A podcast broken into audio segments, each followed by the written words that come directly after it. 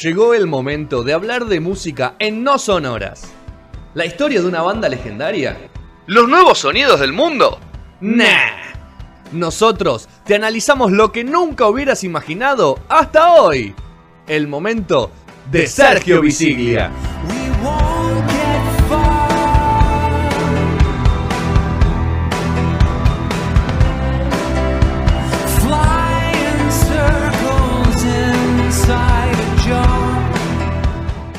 Muy bien, qué linda canción, Sergio. Siempre te voy a decir, la verdad que Rodri tuvo un gran acierto en la canción Muy que bien, eligió, muy bien. así que Ya me olvidé quién era, pero muy bien. eh, Dave Cup for Cutie. Ahí va. Gastón lo va a decir mejor que yo porque tiene una mejor pron- pronunciación, pero eh, es eso. Bueno, llegó el momento Italia 90. eh, Seguramente Gastón, mientras estuvo charlando con nosotros fuera de aire, preparó esas tres preguntas que te va a hacer fuera de aire, va fuera de aire al final de la sección. Lo te- lo tengo acá, Pero mientras Lo tengo acá. tanto, yo te voy preparando los videos, Juan te va preparando las. Yo vi por ahí en la grilla, no sé si lo vi mal. ¿Vi, vi la- el tema Italia 90 de la grilla? ¿no? Basta, ¿En qué sí, vi? lo puse, lo puse al final, lo puse al final. Ah, hermoso, hermoso. Entonces vamos a hablar de, de la canción de Italia 90, señoras y señores. La mejor canción de la historia de los deportes. Upa. No sé, ¿eh? Eh, la de Ricky Martin, la del. No, no, no. No, ¿En serio me estás señor. hablando, amigo? Falta que digas el Waka No, Waka. te estoy, te estoy- claro, te estoy, estoy jodiendo, estoy jodiendo. Claramente es la mejor, sí, sí, sí, es la mejor. Gastón no está tan de acuerdo, ¿eh? está dudando. En- es que no me. De los deportes. O sea, te- es más de, de- sentimental. de un evento deportivo, sí. Así y nomás es como digo. que te pega. Pero, ¿sabes por qué? Porque ya la- yo no. El, el Mundial 90 lo, eh, había nacido, pero no lo, no lo vi. Es Entonces cierto yo ahora- el factor nostalgia. Claro, yo lo, lo relaciono mucho con las imágenes, ya tipo de, de Argentina, el Diego, puteando en- a los italianos. Sí, Pero esa. te tiro este dato, por ejemplo, el factor nostalgia. Hay gente que tiene capaz 4 o 5 años más que yo, entonces tiene muy arriba 60, algo mejor, que es el 86, salió campeón Argentina, el Diego, me Claro. cada día más. Y sin embargo, nunca te va a decir que la canción de México 86 va a ser la mejor porque es pésima. No, No sé ni Eh, cuál es la canción de México. Eh, eran mexicanitos que cantaban México 86, México 86, Ajá, parecía la sí, vecindad del Chavo, sí. por ejemplo. Bueno, ¿no? pero Entonces, a ver, le da más a la nostalgia en, en ese caso. O sea, la verdad bueno, que Italia emoción 90 también. es, es claro, es emoción. Mira, tengo, tengo el álbum todavía, les muestro acá. Italia 90, completado, ¿eh? Completo, completo. Un escocés fue el último. Eh, pero bueno, vamos a contar un poco la historia de esta canción, que todos obviamente la conocemos, eh, aunque seamos, sean más jóvenes. Algún momento un viejo como nosotros se las inculcó, se las hizo, se las mostró o no, Petro, Gastón. Sí, Eh, se conoce, Sí, digamos, la canción con la que vamos a cerrar eh, entonces el, el bloque. Eh, y es una canción que no nació como tal, pero le vamos a contar por qué. Giorgio Moroder, ¿alguno conoce a Giorgio Moroder? Sí, claro. Claro que sí, altísimo productor, altísimo productor, que en los 80 Ahora tenía- en los- era, primero fue DJ, claramente. Claro. En los 80 tenía una- muchos pergaminos. El chabón venía de ganar eh, eh, esto, en, dámelo en un ratito, Fede, esto. Dámelo en un ratito, dámelo en un ratito, yo te aviso. Eh, venía de, de, de laburar con muchos artistas grosos. David Bowie fue el que creó, por decirlo de alguna forma, a Donna Summer, a Donna Summer también, fue la que la, la que la catapultó. Y además empezó a meterse en la movida de las pelis. Fue parte de la, de la banda de sonido de Perros en Medianoche, donde ganó un Oscar. Y luego repitió la cuestión, pero con canciones, con temazos como Flash Dance, ¿no? La canción de Flash Dance, que es eh, épica, o esta que si, si Juan está por ahí me puede poner un ratito, la de Top Gun, que es hermosa. Escuchar un ratito, ¿no? La canción de Top Gun, eh, de la banda eh, Berlín, que era en ese momento ochentosa. A partir de estos éxitos, eh, Giorgio empezó a ser visto también por, por los deportistas. ¿Qué pasa? En el año 84, mundi- eh, Mundial, Juegos Olímpicos de Los Ángeles, eh, el famoso, los boicots del 80 a Moscú y 84 a Los Ángeles, eh, se hizo la canción Reach Out, que la compuso Giorgio Moroder para ese evento, cantada por un tal Paul Enchman, ¿no? Enchman, Rodri lo va a saber decir mejor. y en el 88 repitió. En Seúl 88 hizo la canción cantada por la banda coreana que se llama Honey Han, que también la podemos escuchar si la tiene por ahí Juancito para poner de, de fondo, eh, que ya tenía los tintes, tintes épicos, ¿no? Era una canción de, hoy en día que está como vista como de las mejores de los Juegos Olímpicos y capaz nosotros ni la acordamos, no sabemos ni que existe, porque no tenía esa, esa nostalgia que capaz pudo llegar a tener la de Italia 90. No sé, yo no, me escucho un joraca, pero sí está de fondo. No, no, no, eh, sí, sale, sale al aire, sale al aire directo. Sale al aire, ¿no? directo, Bueno, sí. eh, muy épica, una canción muy épica. Eh, era un estilo medio rockero, pero esos rockeros que, que te hacen medio que abrazarte, ¿viste? Cantar el estribillo abrazado. eh, un toque también We Are the World, si se quiere, por decirlo de alguna forma. Entonces estaban en esa dijo- época.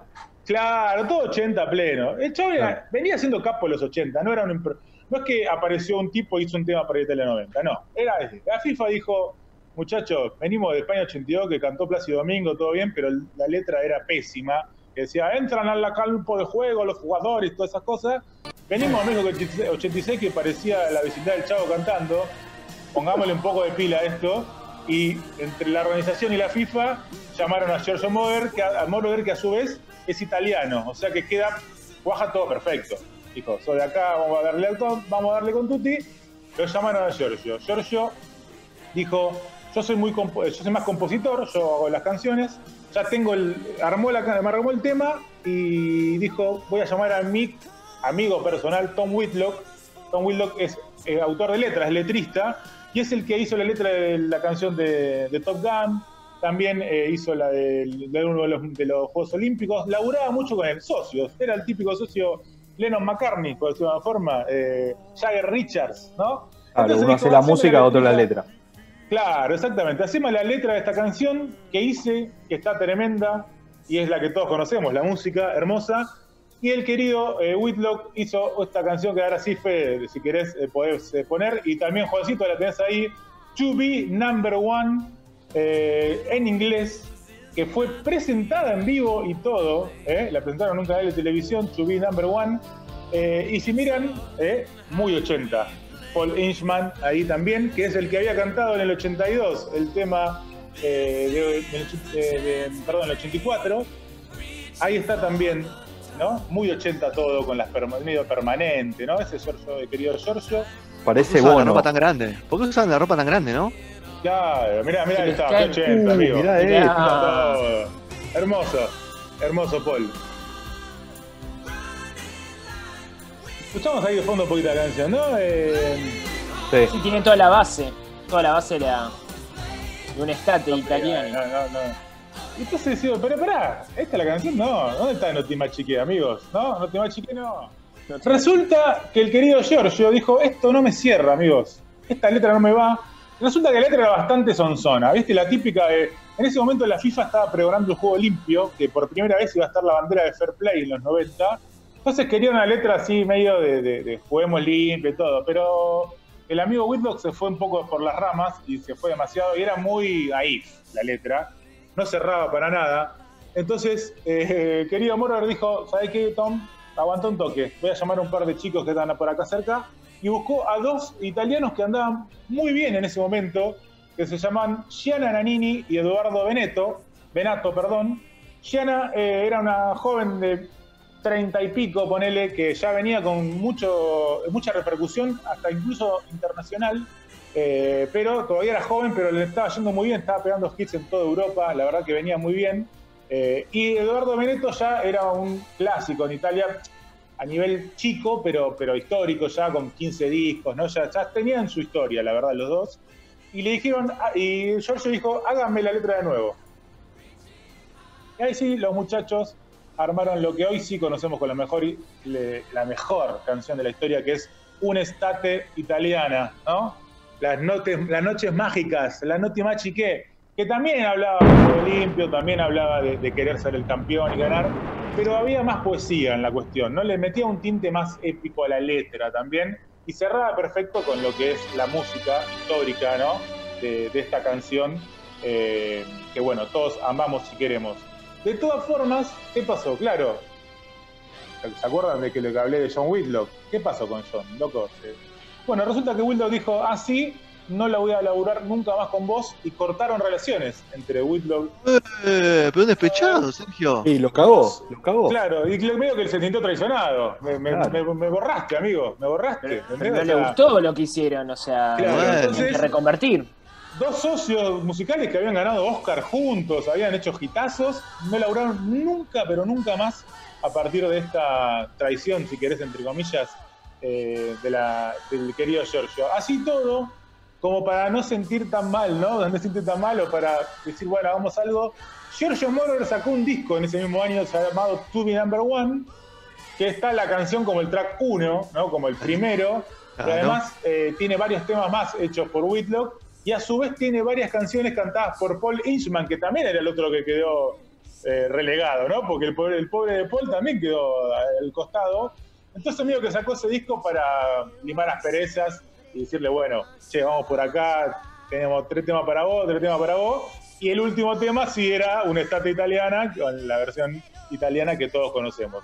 Así que medio que por ahí quiso calmarlas, pero nunca igual laburó más con el señor Tom Whitlock. El viernes 8 de junio, y ahí creo que tenés fe también algo para mostrarnos, cambió Sí. la vida para siempre de Gianni Nannini y Eduardo Benetto porque se dio la inauguración del Mundial Italia 90, 30 años cantaron en vivo, ¿eh? Eh, se abrazó con Maradona, Gianni Nannini, cantaron juntos y minutos después Argentina perdía 1-0 en Camerún, ¿no? Muchachos. Vamos, con- vamos con eso. Ahí, ahí lo comparto. Y ahí, hermoso. Yo veo esto, perdón, porque ellos son más jóvenes capaz, Fede, pero yo veo esto y me emociono.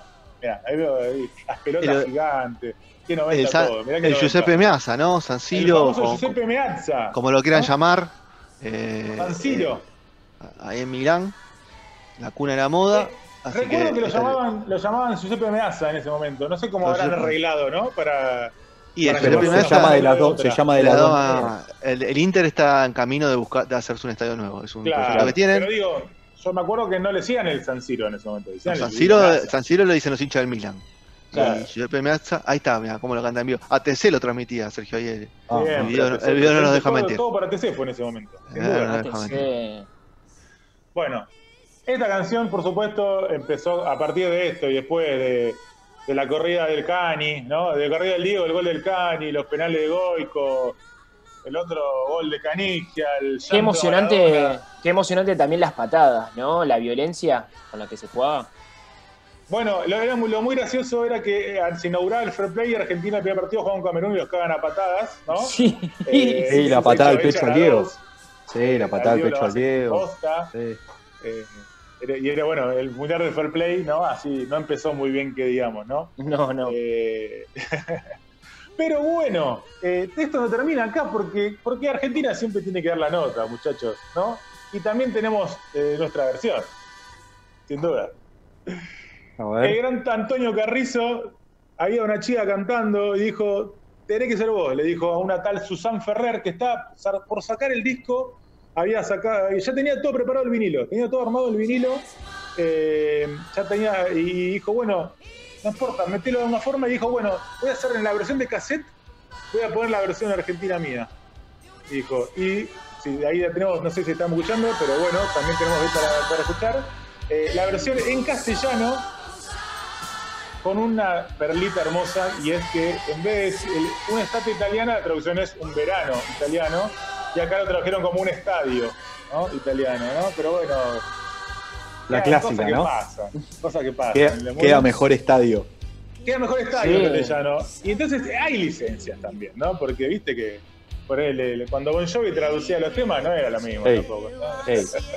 Ojo con John, ¿eh?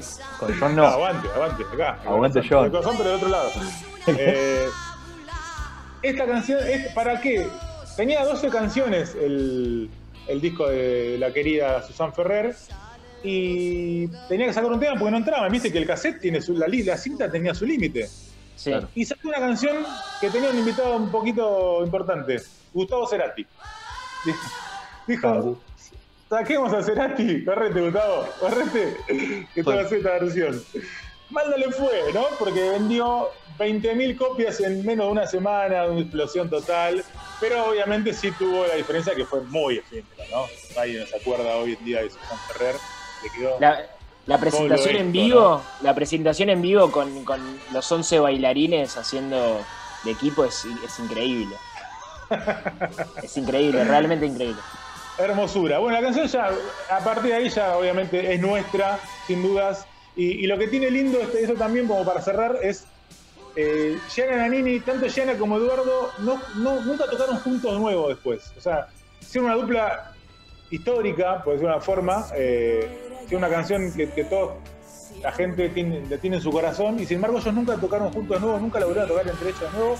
Y durante muchos años ninguno la, la tocó, ¿no? O sea, por su cuenta. Hasta que Gianna Nannini, eh, hace 3, 4 años, y creo, creo que ahí estamos escuchando, me parece, y Fede, si querés también te un pedito, y Sí. sacó- es- se hizo muy grosa, es muy conocida en Italia, eh, toca en estadios, o sea, es una locura, y hace 3 años, 4 años, perdón, hizo, ahí mirá, eh, mirá eso, papá, por Dios, hizo un... Qué caripela, un show eh. que se llama Hit Story, que contó toda su historia y no podía cerrar de otra manera que con eh, la canción hermosa que es.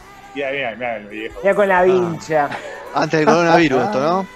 Esto, no, esto es 2016. 2016 hizo esto Ah. que cerraba épicamente con todo el mundo cantando para que nos demos cuenta que, que en todo. En Italia también pegó mucho esta canción, en muchos países de Latinoamérica, incluso en Europa, eh, todo el mundo la tiene como, como una canción ícono ¿no? de los mundiales, sin dudas, y, y con emoción. Pero yo siento que acá en Argentina me parece que, después te decía antes, ¿no? por, los por lo épico que fue, por los penales del Goico, por el llanto de Maradona al final, creo que es un poquito más nuestra que de todos los demás, sin duda. Por el divorcio entre los napolitanos y el Diego, al menos por ese mundial. También, ¿no? Obviamente, a partir de ahí el, el triunfo a Italia en el pleno Napoli.